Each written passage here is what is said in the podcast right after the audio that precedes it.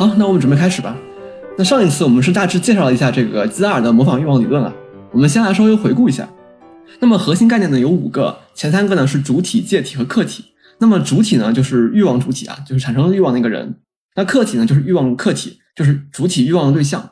而介体呢就是那个使欲望产生的中介物或者中介人。举个例子啊，比如说你看到某个明星代言了一双球鞋，那于是呢你想买这双球鞋，那么你就是这个欲望主体，球鞋呢就是欲望客体，而明星呢就是欲望介体。那么如果用这三个术语来描述模仿欲望啊，那就是主体模仿借体对客体产生的欲望。那我们也提到啊，就是基拉尔有时候会用不同的词来称呼模仿欲望啊。我这里只列了两个，这个三角欲望和中介。那么三角欲望很好理解啊，因为主体、借体、客体构成一个三角形。那中介这个词各位要注意，就是中介这个词不要跟借体这个词搞混。就是借体是那个具体的人或者物，是主体模仿的对象，而中介呢就是模仿欲望，是整个欲望的机制。那上次呢我们讲了很多例子啊，比如说这个堂吉诃德模仿阿玛迪斯，想过一种骑士生活啊，操兵跃马，闯荡天下。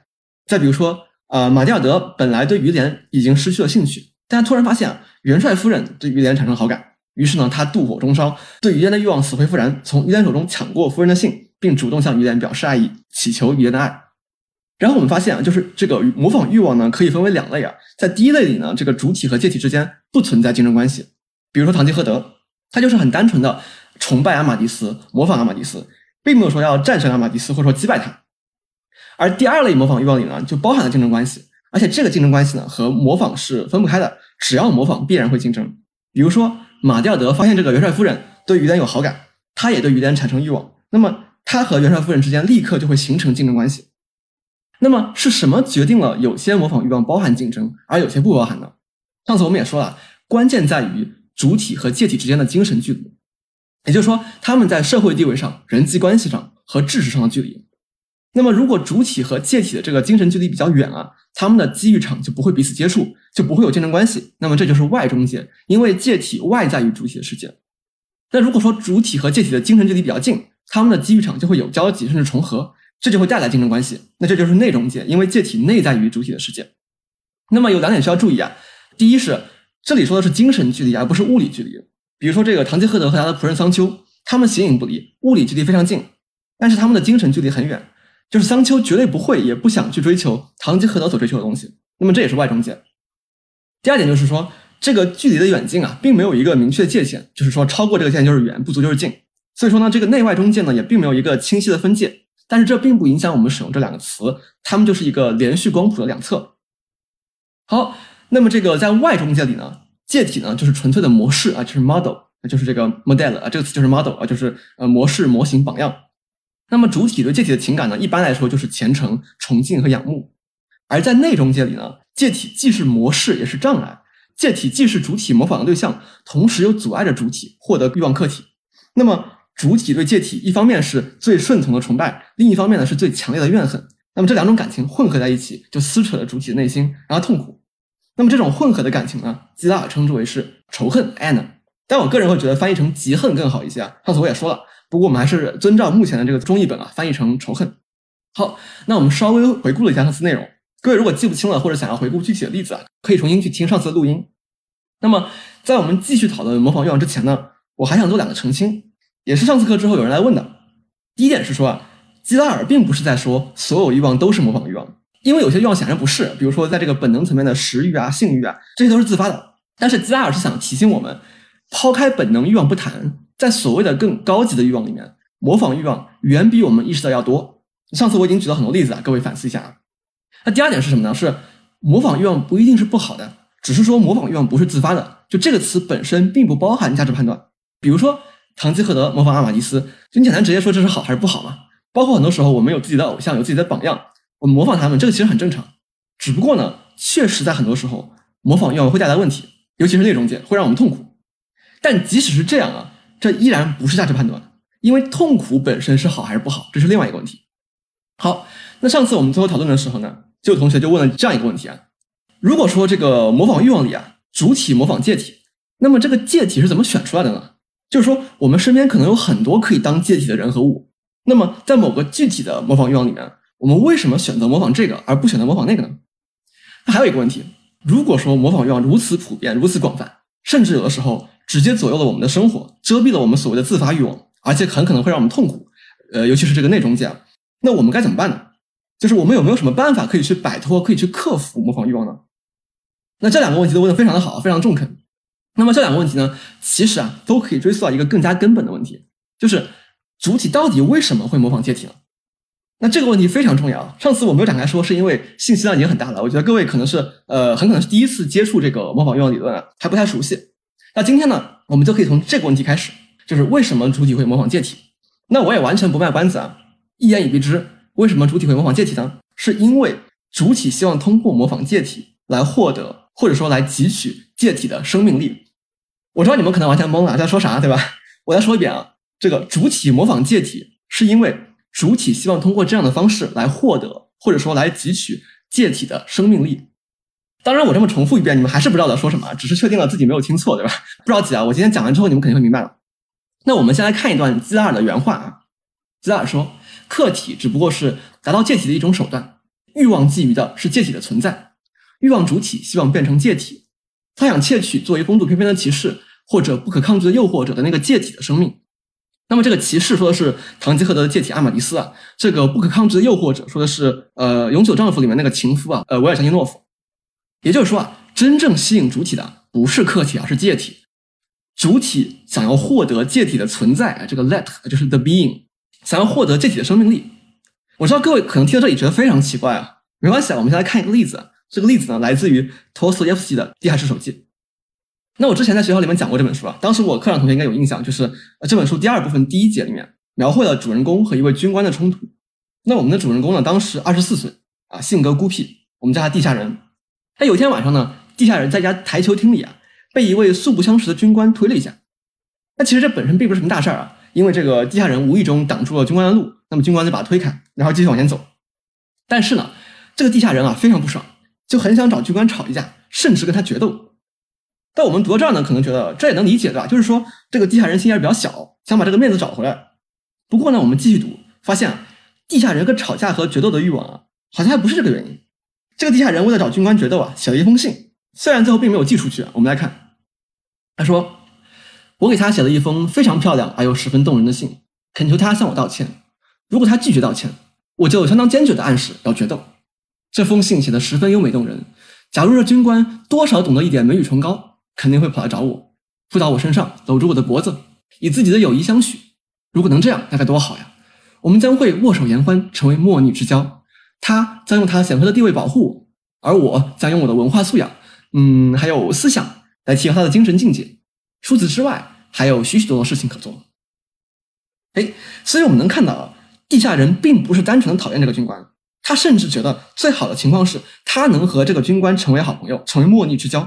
然后这个军官呢，用他的这个地位和力量来保护他，而他自己呢，用思想来提高军官的精神境界。也就是说啊，地下人在想象着自己和介体的结合。哎，为什么说军官是介体呢？如果大家去读前后文啊，就其实还蛮明显的。就第二部分第一节，地下人希望自己能够像军官一样，在路上把别人推开，还专门去买了军官穿那种载重大衣。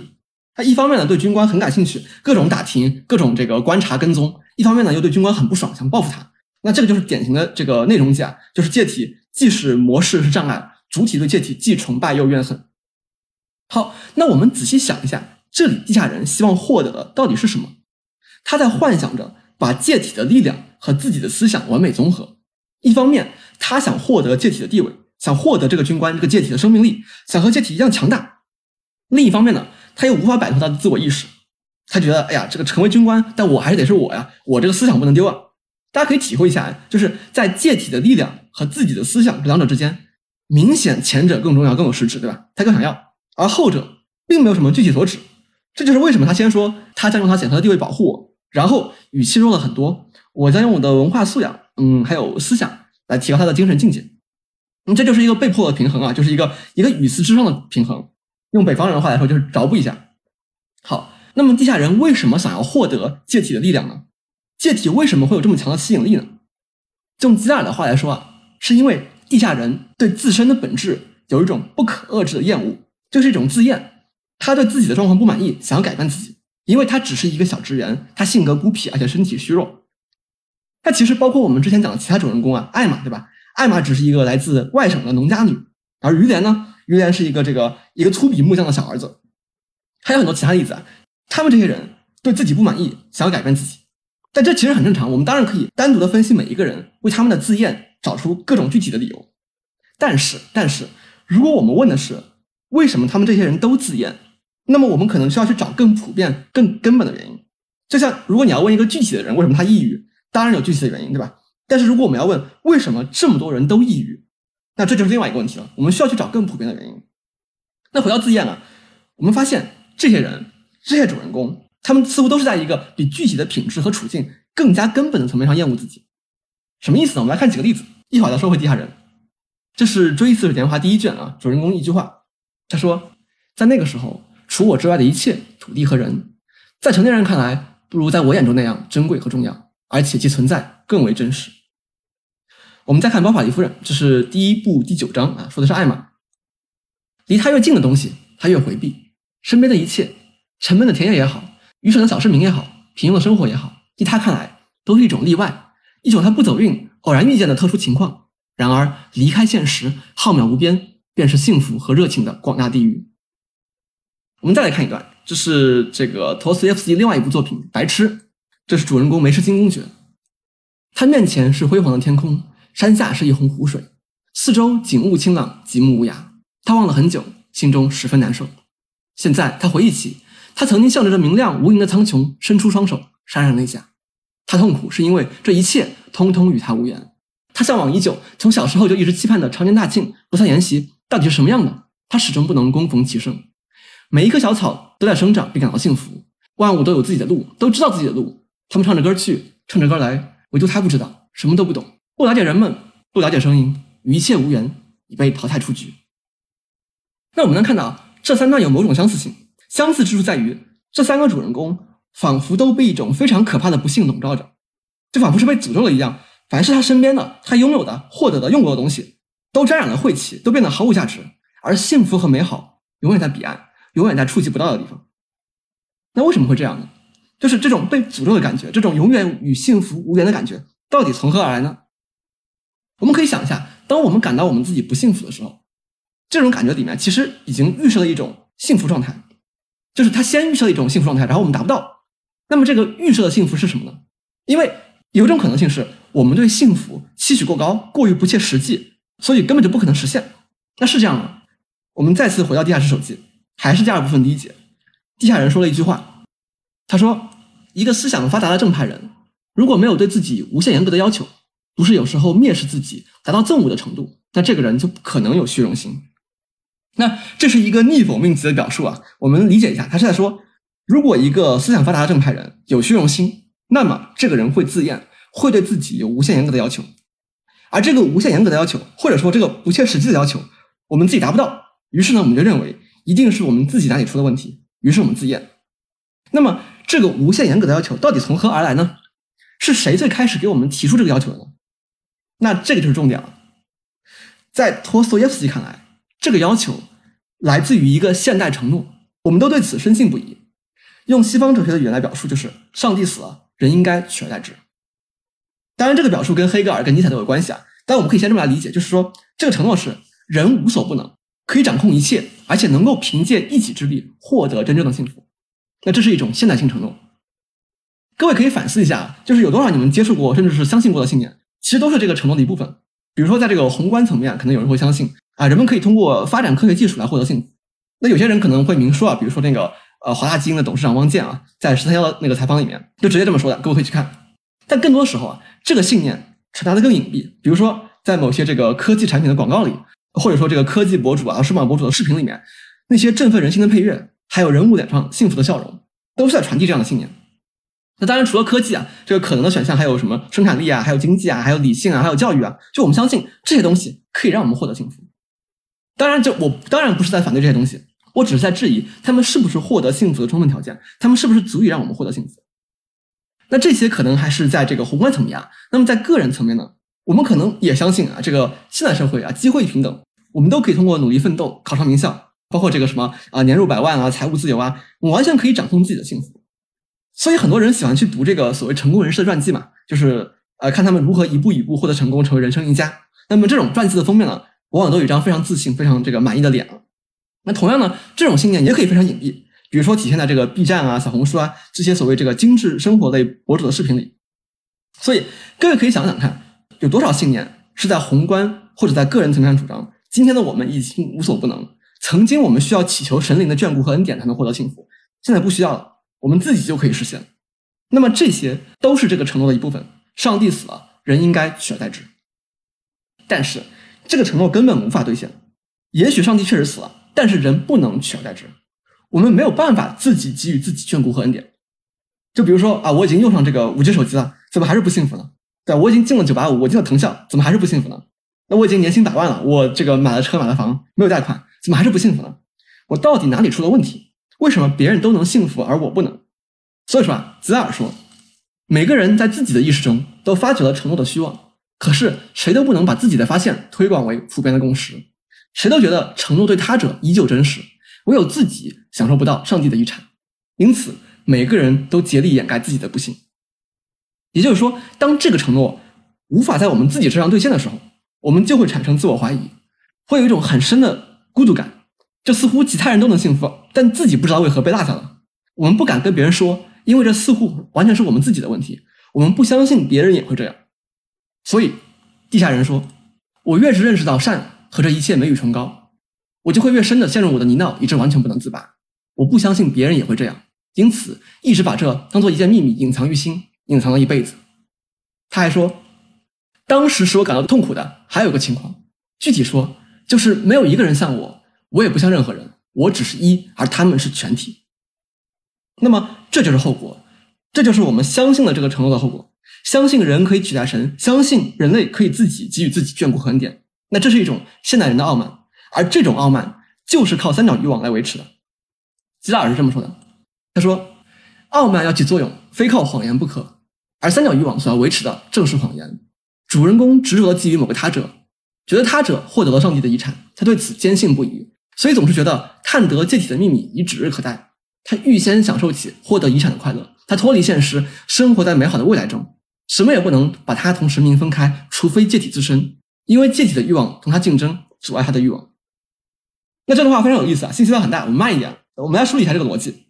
首先，我们相信了这个承诺，我们认为人类就是可以自己给予自己眷顾和恩典，我们完全掌控了幸福。但现实是我们自己并没有感到幸福，于是呢，我们就认为自己是被落下的，而别人。早就已经知道了幸福的秘密，唯独我们自己不知道。于是呢，我们开始模仿别人，追求他们所追求的东西，因为我们觉得这就是他们幸福的秘密，他们知道如何获得幸福。这就是为什么主体会模仿借体追求客体。而且呢，在追求客体的过程中啊，我们会非常开心，因为我们自以为知道了获得幸福的途径，就是目标已经明确，幸福指日可待。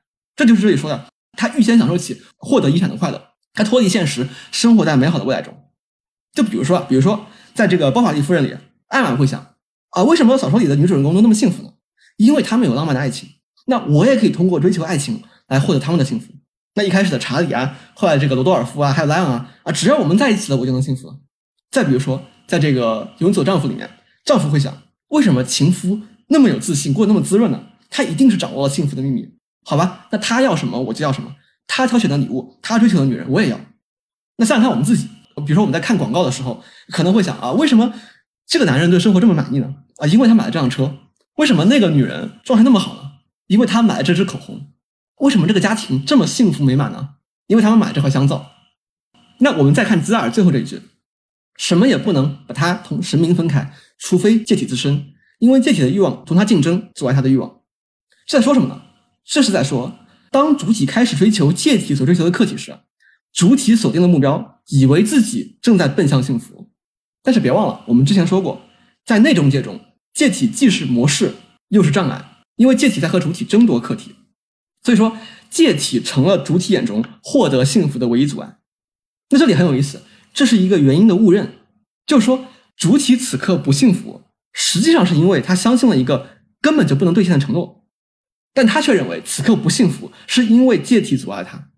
这是一个原因的误认，就比如说啊，在这个永久丈夫这个例子里面，丈夫看到情夫对这个娜佳感兴趣，就觉得哦，看来追求娜佳确实是明智之选，只要能跟她在一起，我就能获得幸福。那么现在阻碍我获得幸福的就是情夫，因为他在和我争夺那家，我还不幸福，是因为他试图抢走我的幸福。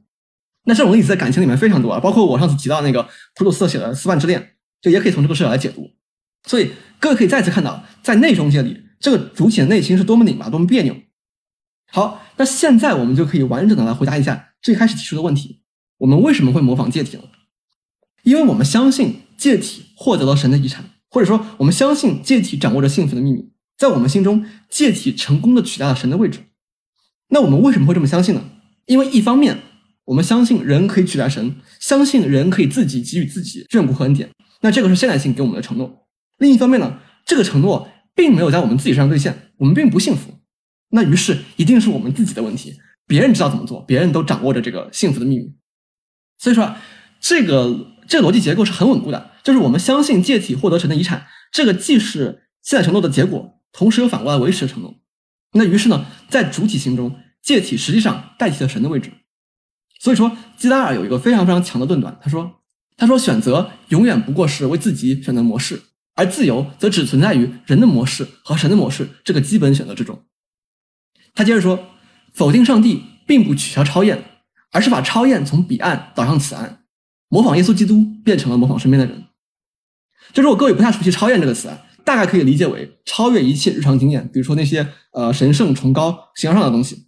也就是说啊，进入世俗时代之后。我们对于超验性的追求，并没有随着宗教衰微而消失，只是说我们从彼岸转向此岸，我们在世俗世界里寻找超验性，而借体的位置就是曾经神的位置。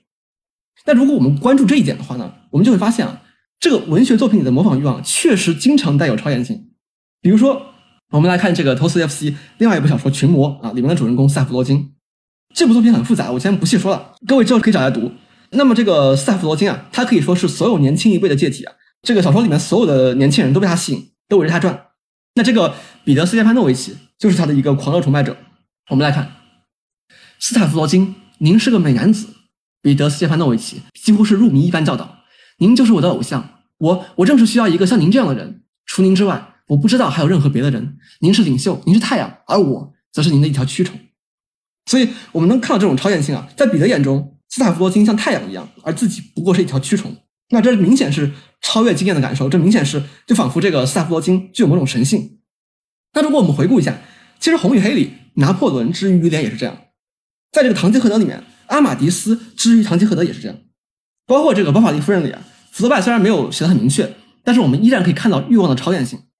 比如这里，上次我已经引过这一段了，我们再看一下。但是在写信中间见到的恍惚是另一个男子。一个他最热烈的回忆、最美好的读物和最殷切的愿望所形成的幻影，他最后变得十分真实、靠近，但是他自己目夺神移，描写不出他的确切形象。他仿佛一尊天神，众相纷纷，隐去真身。那这里又是幻影，又是天神，众相纷纷，隐去真身，明显是超验性啊。那包括在这个《追忆似水年华》里面，就普鲁斯特虽然写的是呃世俗生活，但是他用了很多超验性的词汇，比如说主人公马塞尔去这个斯万家里，就跟朝圣一样。斯万的房间先后被比作神殿啊，这个祭坛啊，呃，教堂啊，这种超验性非常明显。而且其实几乎每一次普鲁斯特要表现主体和借体的关系，类似的词语都会出现。所以说，基拉尔就指出啊，这些欲望之中体现出的超验性，其实都是同一个来源。他说，所以包法利主义以及陀思妥耶夫斯基描写的狂热，根源都是某种比较自觉的自我神话计划的失败。我来解释一下，因为这个非常重要。自我神话计划的失败，就是说，主体认为自己应该可以取代神，但实际上并不行，主体并不幸福，这就是这个失败。那么自己成不了神，就把借体当成神，坚信借体掌握着幸福的秘密。于是呢，主体模仿借体去追求借体所追求的客体。主体认为，只要获得客体，只要能得到客体，自己的存在就能因此彻底改变，从之前的这个悲惨境况中解脱出来，奔向曾经承诺给我们的幸福。但是很遗憾。这是一厢情愿的幻想，在获得客体之后呢，主体并不会有预期中的那种呃超越的形而上的幸福。那么我们可以想想看，这个时候预期的幸福没有来，那主体会是什么反应呢？我来读一段基尔的话：主人公承认他错了，客体根本不曾有过他赋予的那种神秘价值，但是他可以到其他地方，向另一个客体，向另一个欲望去寻求这种价值。他犹如踩着一块块光滑的石头过河，靠着一个个欲望度过一生。哇，我觉得这段话读起来真的是非常让人唏嘘啊！尤其是这可能真的是我们这个时代很多人的生存境况，就是从小就开始追求这个追求那个，然后得到之后就觉得索然无味。就可能最开心的时候就是欲望刚刚产生的时候和欲望即将满足的时候，然后就是失望、迷茫，寄希望于下一个目标、下一个欲望，靠着一个个欲望度过一生。然后突然有一天回想过去，自己一直在奔波，一直在努力，也确实做出一些事情，但好像总是少了点什么，从来没有真正满足过。那自己心里面追寻的那东西，好像永远得不到，没有一刻真的能够说出那句“停一停吧，这太美好了”。就说回浮士德了，我觉得各位确实可以从这个角度再去回顾一下浮士德的故事，可能又是一番滋味。不过我们先不着急这个抒情和感慨啊，我们回到理论部分，我们其实可以分析的更具体一点。当之前的这个模仿欲望失败之后，也就是说，当主体获得了客体，结果发现这个预期中的幸福没有来，客体并不存在那种神秘的价值。那这个时候，如果说这个主体依然相信现在承诺，那么它只有两个选择：要么让之前的介体重新指派一个客体，指派一个新客体；要么就换一个介体。那主体会怎么选择呢？我们之前说过啊，介体离主体越近，它们的冲突就会越强，而这样的冲突呢，会赋予客体更多价值。各位如果记不得了，去回顾一下上次内容啊。那么今天呢，我们可以从另外一个角度来看这个问题：如果介体离主体的距离越近，那么介体与客体的距离也会越近，因为主体和客体在一起了嘛。因为这个客体归根到底是主体的客体嘛，就肯定是在这个主体的世界里面。所以说，介体离主体越近，也就会离客体越近。那我们想一下，介体如果和客体的距离越近，那么介体所指示的客体也会越明确。那么这个客体呢，就会被赋予更多的形而上的超验价值。我们还是来看例子啊，堂吉诃德的介体阿马迪斯离主体堂吉诃德很远，所以说呢。阿马迪斯离堂吉诃德欲望客体也很远。我们之前说这是外中介，这个这个主体和介体之间没有竞争关系。那今天我们再看，由于借体阿马迪斯离客体很远，所以说他所指示的客体并不明确。骑士生活这个就很空泛，比较大。那么对于具体的事情，比如说救助孤女啊，或者帮助落难之人啊，这些具体的任务、具体的成就，阿马迪斯并没有非常明确的指示。所以说，在故事里，唐吉诃德做这些事情，只要失败。只要他预期的结果没有出现，他就会说：“哎呀，这个事情就留给其他骑士完成，他自己就去寻找下一个机会。”那么在《包法利夫人》里，其实也是类似的情况。对于艾玛来说，这个浪漫主义文学里的这个女主人公啊，距离也很远，因为也是虚构的嘛。那么于是呢，这个借体所指示的课题就没有很明确，就没有很具体，它指向浪漫爱情，但是它并没有指向具体某一个人。那艾玛刚认识查理的时候，他又觉得，哎，查理可能就是那个能够让他幸福的人。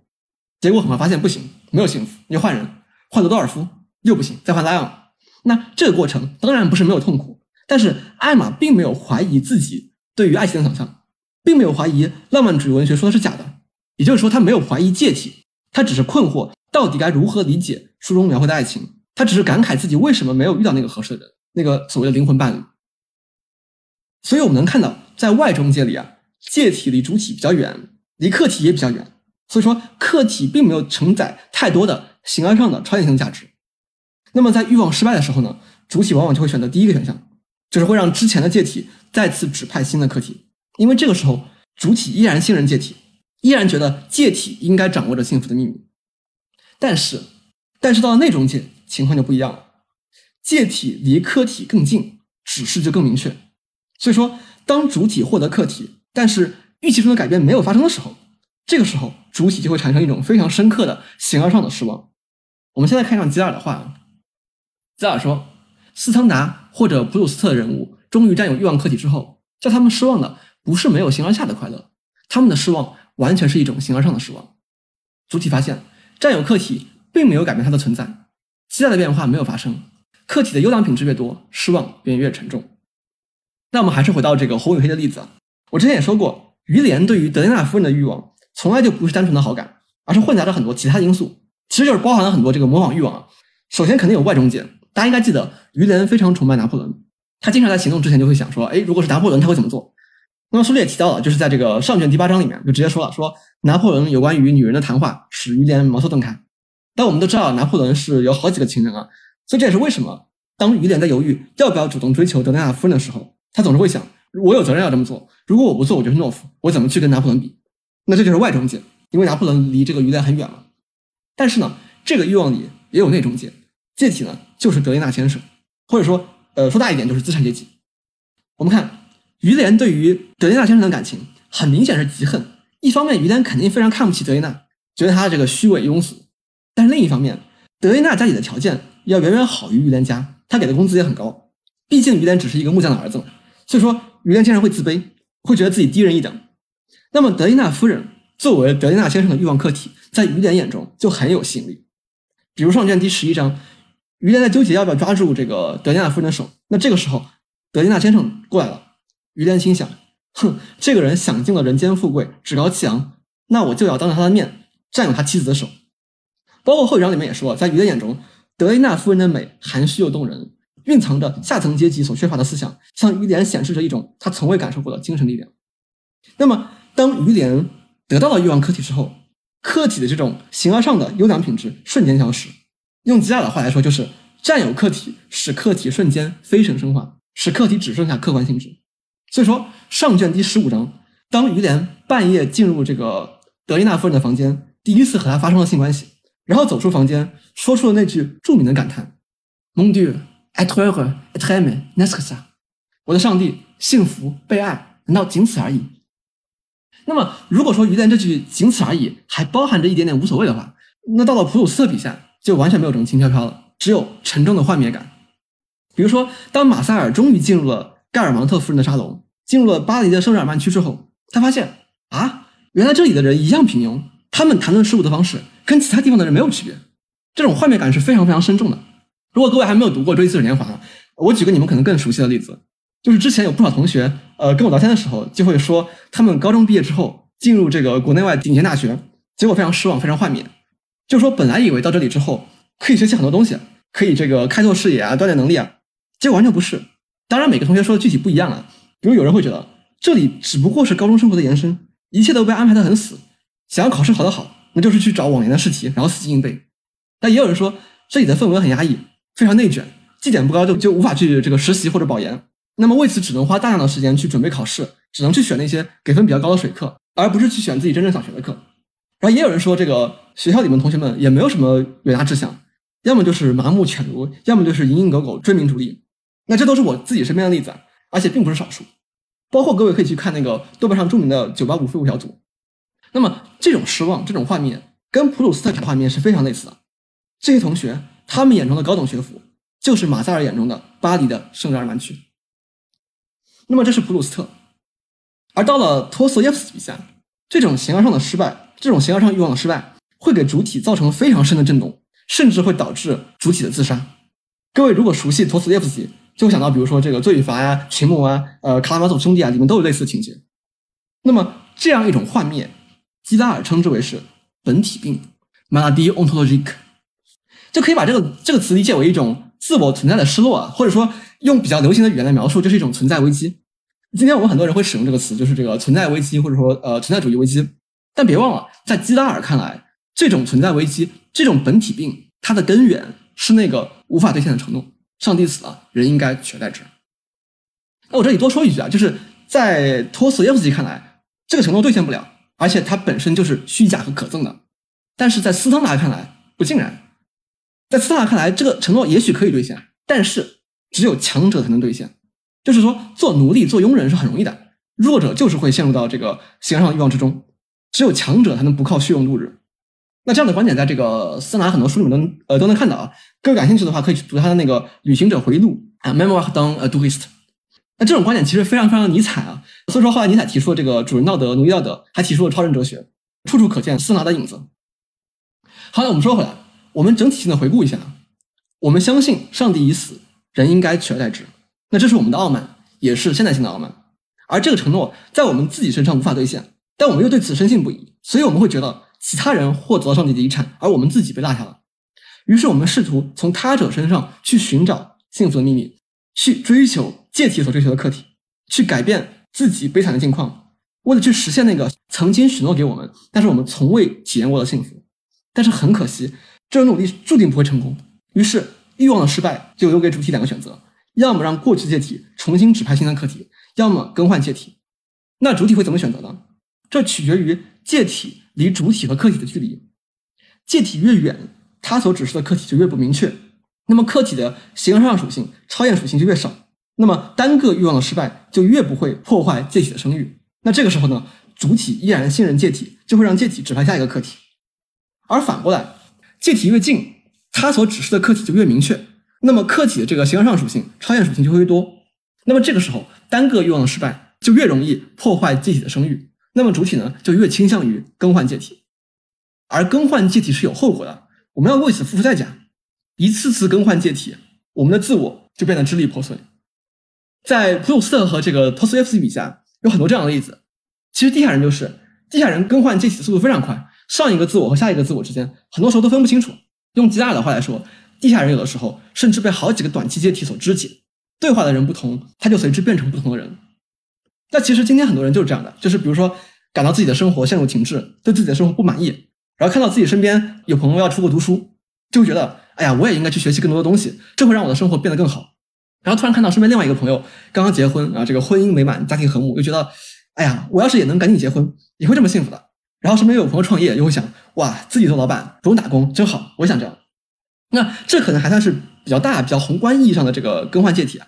那今天有了互联网，就是这个 B 站、微博、小红书，你可能刷过十条推送就已经换了八个介体，对吧？就比如说，哇，这个小姐姐生活好精致。那个小哥哥爱好好有意思，包括各种这个带货种草，对吧？好看到窒息，错过就哭了啊！这个超值必买，心动惊艳，文末有福利，对吧？就每一个中介都非常短暂，但是每一个中介又都非常专制。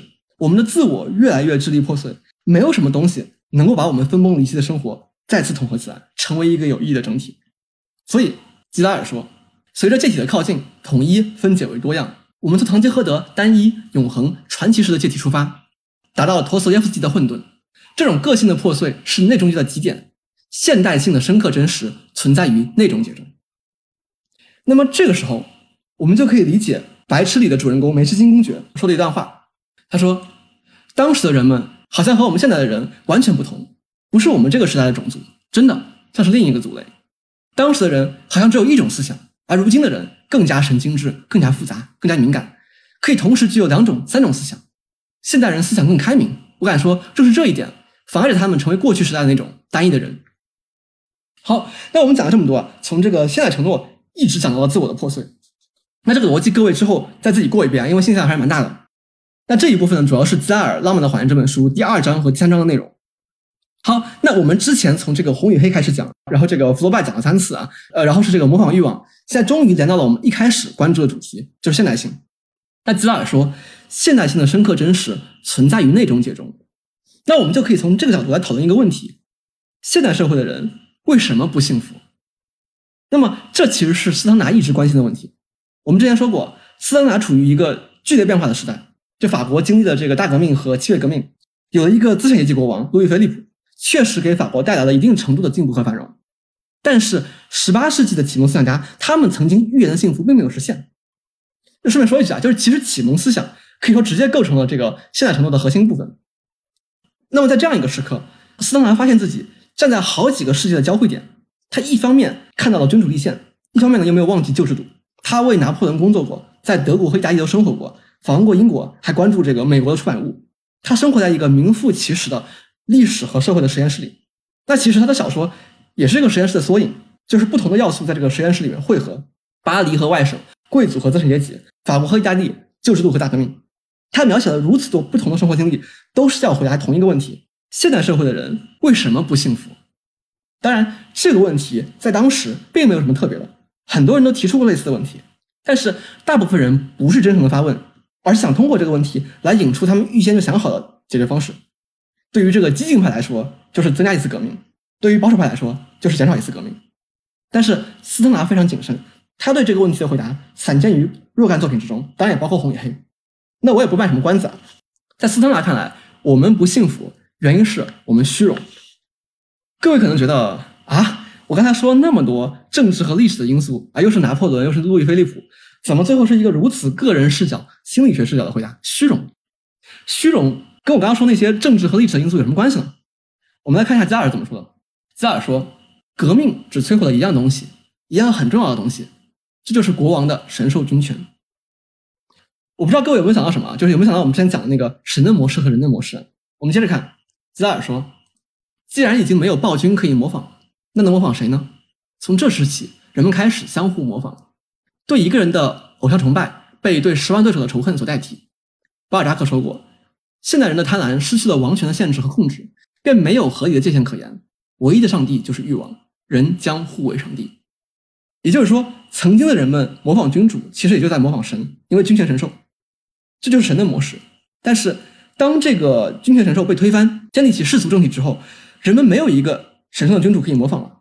但这并不意味着人们从此就不模仿了，正相反，人们开始互相模仿，而且呢，外中介变成内中介，变成了斯特纳笔下的虚荣。所以这里说，对一个人的崇拜变成了对十万对手的仇恨。那么这个仇恨就是内中介啊，就这个 end，让我们非常痛苦。这就是为什么启蒙思想家所预言的幸福并没有来。那么指出这一点呢，不仅有斯特纳和巴尔扎克，还有同时期另外一位非常著名的法国思想家托克维尔。那么《红与黑》出版于一八三零年，而第二年一八三一年，凡尔赛法院的法官托克维尔从法国前往美国进行了九月的考察。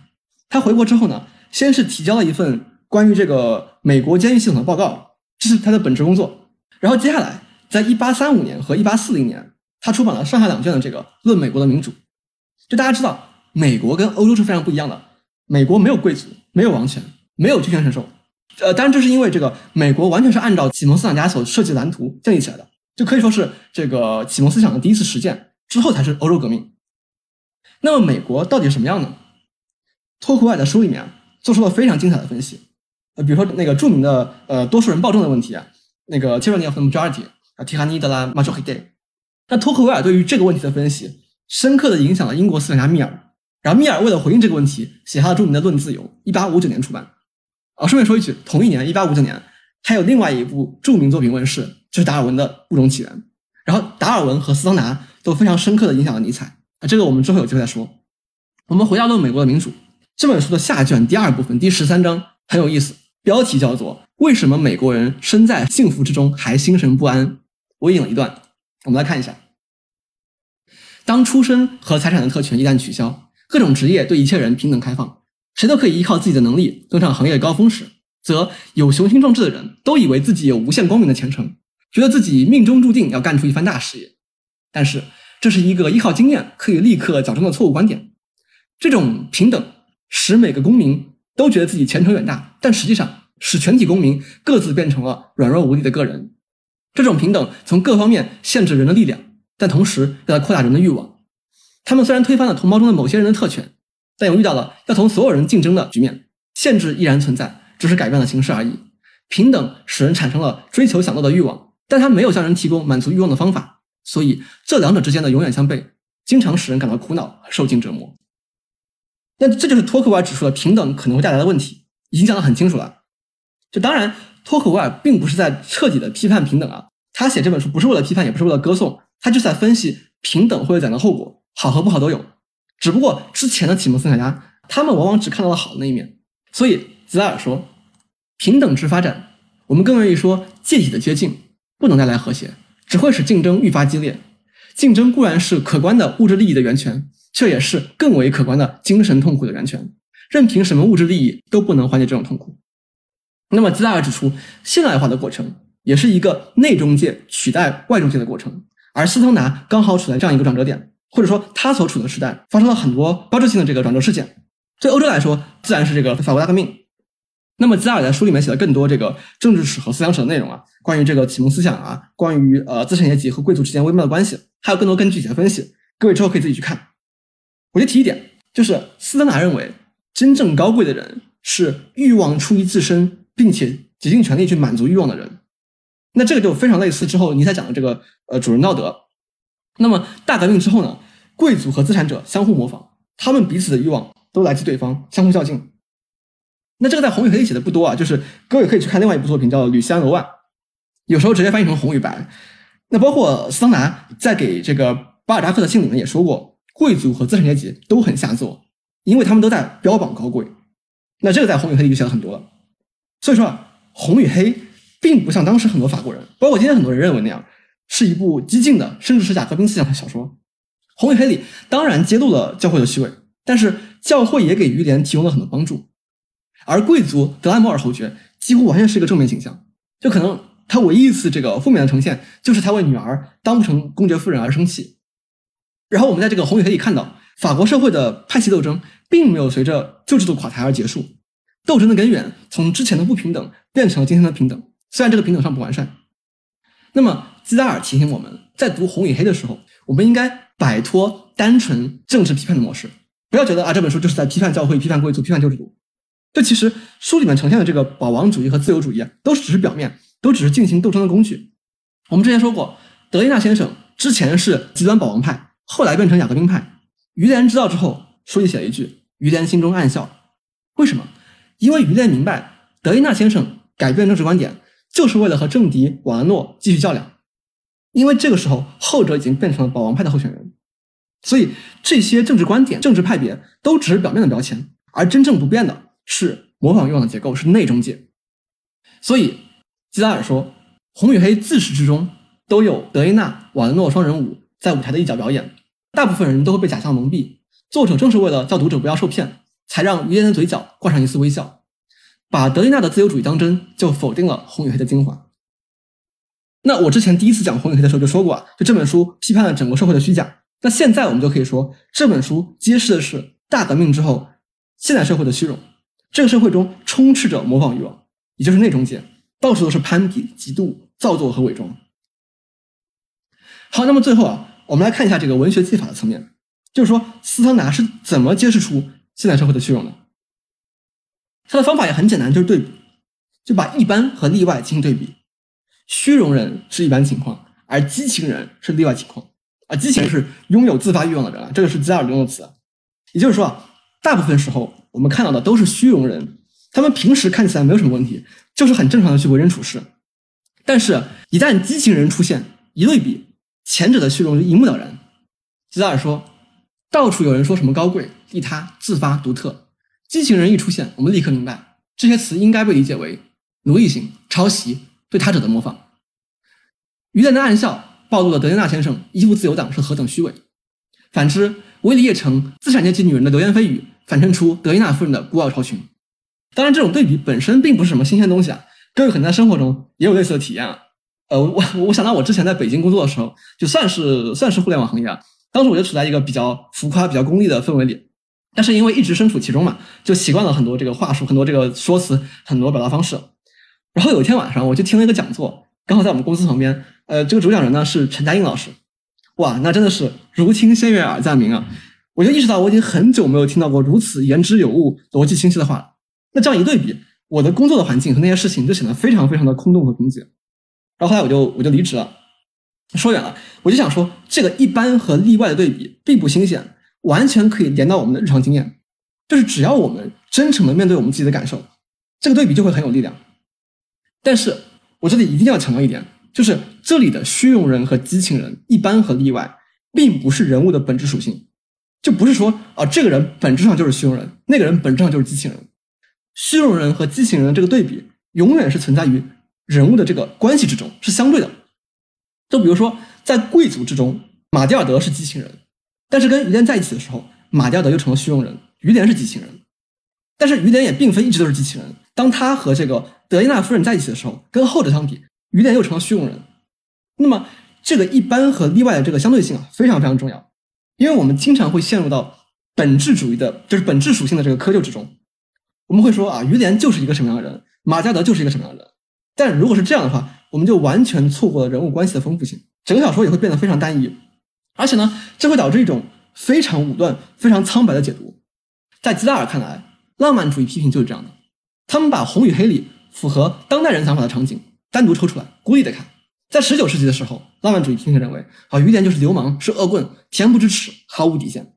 而今天，他们又要把于连当做圣人，当做英雄，一个人挑战整个世界。那这样其实没什么意思，这就是一种非常简单的二元对立：善和恶，自我和他者，就是把自我和那个善相认同，而他者都是恶的，都是坏人。而这其实就是我们今天的问题：为什么那么多人喜欢法国存在主义？比如说这个加缪的这个局外人，很多人很喜欢，其实就是把自己和那个主人公莫尔索相认同，然后其他人都是坏，都是恶的。那包括网上那些最火的文章，都是在变着花样说为什么别人都是坏的，为什么你是那个天真无辜的受害者？那这个问题我们之后一定会说的，就是包括加缪的局外人，我们之后会单独讲的。那说回来，所以呢，这种二元对立会阻碍我们看到自我和他者的联系。我们觉得别人坏，别人恶，但实际上我们自己也做过同样的事情，我们和别人没有那么大差别。马蒂尔德看不起其他贵族，但他和于连在一起的时候，他也变成了虚荣人。于连觉得那些布尔乔亚不够真实，但是在在这个德雷纳夫人面前，他也变成了不真实的一方。也就是说，于连应该意识到他自己和他认为的那些虚荣人很大程度上是相似的，而不是说自己是好的，其他一切都是坏的。而切实，于连在人生的最后时刻意识到了这个相似性，所以他和这个世界最后和解了。基拉尔说，小说中的这种和解具有审美和道德的双重意义。主人公小说家超越了情感上的欲望，因为他发现曾经诱惑他的介体与他类同。这种和解使得他者与自我、观察与回顾获得综合。浪漫主义的反抗是不可能获得这种综合的。那关于小说最后的和解啊，我们之后还会具体说的，这里就只是先提一下。那么跟斯特纳相比，福楼拜就不太一样了。在《红与黑》里还有旧世界的影子，但是这样的旧制度、这样的旧秩序，在福楼拜笔下仅是看不到的。在福楼拜这里，自发欲望少了很多。也就是说，例外少了很多，而且非常微弱，基本上承担不起对比的功能。比如说，在《包法利夫人》里，例外非常少。各位如果读的不仔细的话，可能都不会留意。比如说，这个农展会上最后领奖那个老妇人，她衬托出主席台上其他人的浮夸和庸俗。再比如说，卡尼维医生，他衬托出好卖的虚假和查理的无能。但是这些人的戏份太少了，不能像《红与黑》里面那个于连和马加德一样承担起主要的这个对比人物。那么，福楼拜。他所使用的技法其实是假对比、假列举，也就是说，福楼拜确实描绘了不同人物、不同派别之间对立，但是这些对立其实都是没有意义的，都是一场空，以此来凸显这种对立的荒诞。比如我们之前讲农展会上，罗道尔夫的情话和这个主席台上的官腔，表面上非常不一样，但实际上都是虚假和空洞的。再比如说，包法利夫妇在永镇的第一顿饭，好麦谈论科学，艾玛和莱昂谈论文学，表面上非常不一样。但实际上都是陈词滥调，都没有任何的真知灼见。包括好麦和布尔尼贤，他们在信仰问题之上的对立，这个我之前没有专门讲过啊。但是我之前提到过，好麦自诩为科学进步的捍卫者。当他说那个呃信仰什么苏格拉底的上帝、富兰克林的上帝，他就在针对布尔尼贤。他认为布尔尼贤虚伪，而布尔尼贤是永贞的堂长，是个教士，非常看不惯好麦这种无神论者。但是呢，当艾玛向布尔尼贤寻求帮助的时候，第二部第六章里面，布尔尼贤也没有能够提供任何精神慰藉。或者任何精神支持，非常的迟钝，非常的木讷。所以说，这些人物、这些派别表面上是有对立，但这些对立都没有实质，没有说一个真一个假，一个激情一个虚荣，没有，都是一样空洞，一样没有意义的，只是互相衬托出彼此的荒诞。那这其实也是福楼拜悲观主义的另外一个面向。所以说，吉拉尔说，在福楼拜笔下，两个人只有组成了奇怪的一对，才能够思想，就像两个醉汉，他们之所以能够保持平衡，是因为他们都想让对方失去平衡。好麦与布尔尼贤相辅相成，最后个人手里抓着半杯酒，并排酣睡在艾玛·包法利的尸体旁。随着福楼拜小说天才渐趋成熟，对立变得越来越空洞，对立双方的统一得到越来越有力的肯定，对立被对称吞噬了，只能起装饰作用。小资产阶级个人主义的结局是同一性和互换性达到荒唐的极致。好，那今天我们讲了很多啊，我们稍微回顾一下。就首先我们发现，在不同的小说里面，主人公都有一种对自身本质的厌恶。然后我们追溯这种这种自厌的这个共同根源，就是一个无法兑现的承诺：上帝死了，人应该取而代之。然后我们分析了这个承诺和模仿欲望的关系，以及模仿欲望的超验性。然后我们又分析了模仿欲望的失败会有什么后果？呃，这也取决于介体的远近程度。当界体很近的时候，欲望失败的最终后果很可能是自我的破碎。那这一部分主要来自于这个《吉尔浪漫的谎言》这本书第二和第三章。然后接下来呢，我们讨论的一个问题就是：现代社会的人为什么不幸福？在这个斯纳看来，原因是虚荣，而这个虚荣跟君权神授的消失和社会的平等有密切的联系。那巴尔扎克和托克维尔也做出类似的评论。所以，《红与黑》这本书与其说是在批判教会、呃批判贵族或者布尔乔亚，不如说是在揭示内中介，在揭示内中介导致的虚荣。那么，桑拿他用的方法是把一般和例外进行对比，而这个一般和例外又是相对的。而在福楼拜笔下，对比和列举都是假的，都是同样空洞和荒唐的。这一部分主要是来自这个《浪漫的谎言》第五章和第六章。那关于模仿欲望啊，当然还有更多内容，这个我们下次会继续讨论。但我还是要说啊，就是我们讲这些理论，不是为了建立起一个精妙的体系去解释一切。我自己并没有这样的理论兴趣，我是希望借助这样的理论，让我们可以更好的去阅读文学。因为对我来说，文学本身要比理论丰富的多。正如基拉尔所说，如果你能写出你眼中确定无疑的理论，这就意味着文学对于你来说只是一个将死的对象。而且我们讲这些不是在进行纯粹的这个文学鉴赏，不是说我们在这里说的头头是道，然后书一合什么都没有了，之前什么样还是什么样。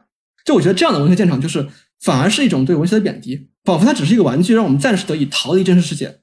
吉达尔说，如果只专注于诸如美、形式、分类、文学性这种东西，就隐藏着一种对于文学文本的内在轻视，认为它不能够揭示真实。